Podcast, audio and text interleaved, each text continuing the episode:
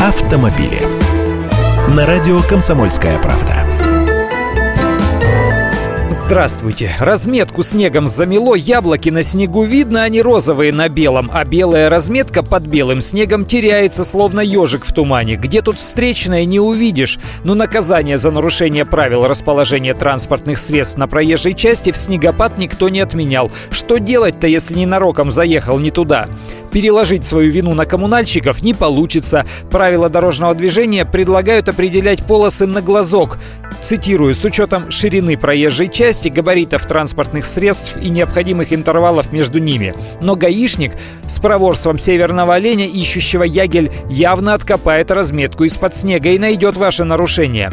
Адвокаты говорят, что в таких случаях ДПС и суды непреклонны. Если разметка есть, значит ее требования нужно соблюдать.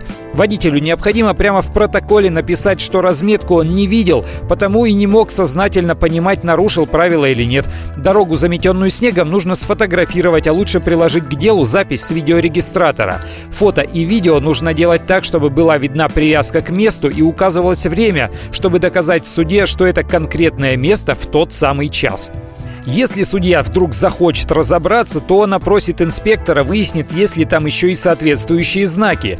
И у самого водителя спросит, часто ли он ездит по той дороге.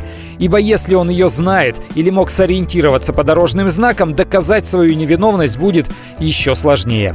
Я Андрей Гречаник, автоэксперт «Комсомольской правды». С удовольствием общаюсь с вами в программе «Дави на газ» ежедневно по будням в 8 утра по московскому времени.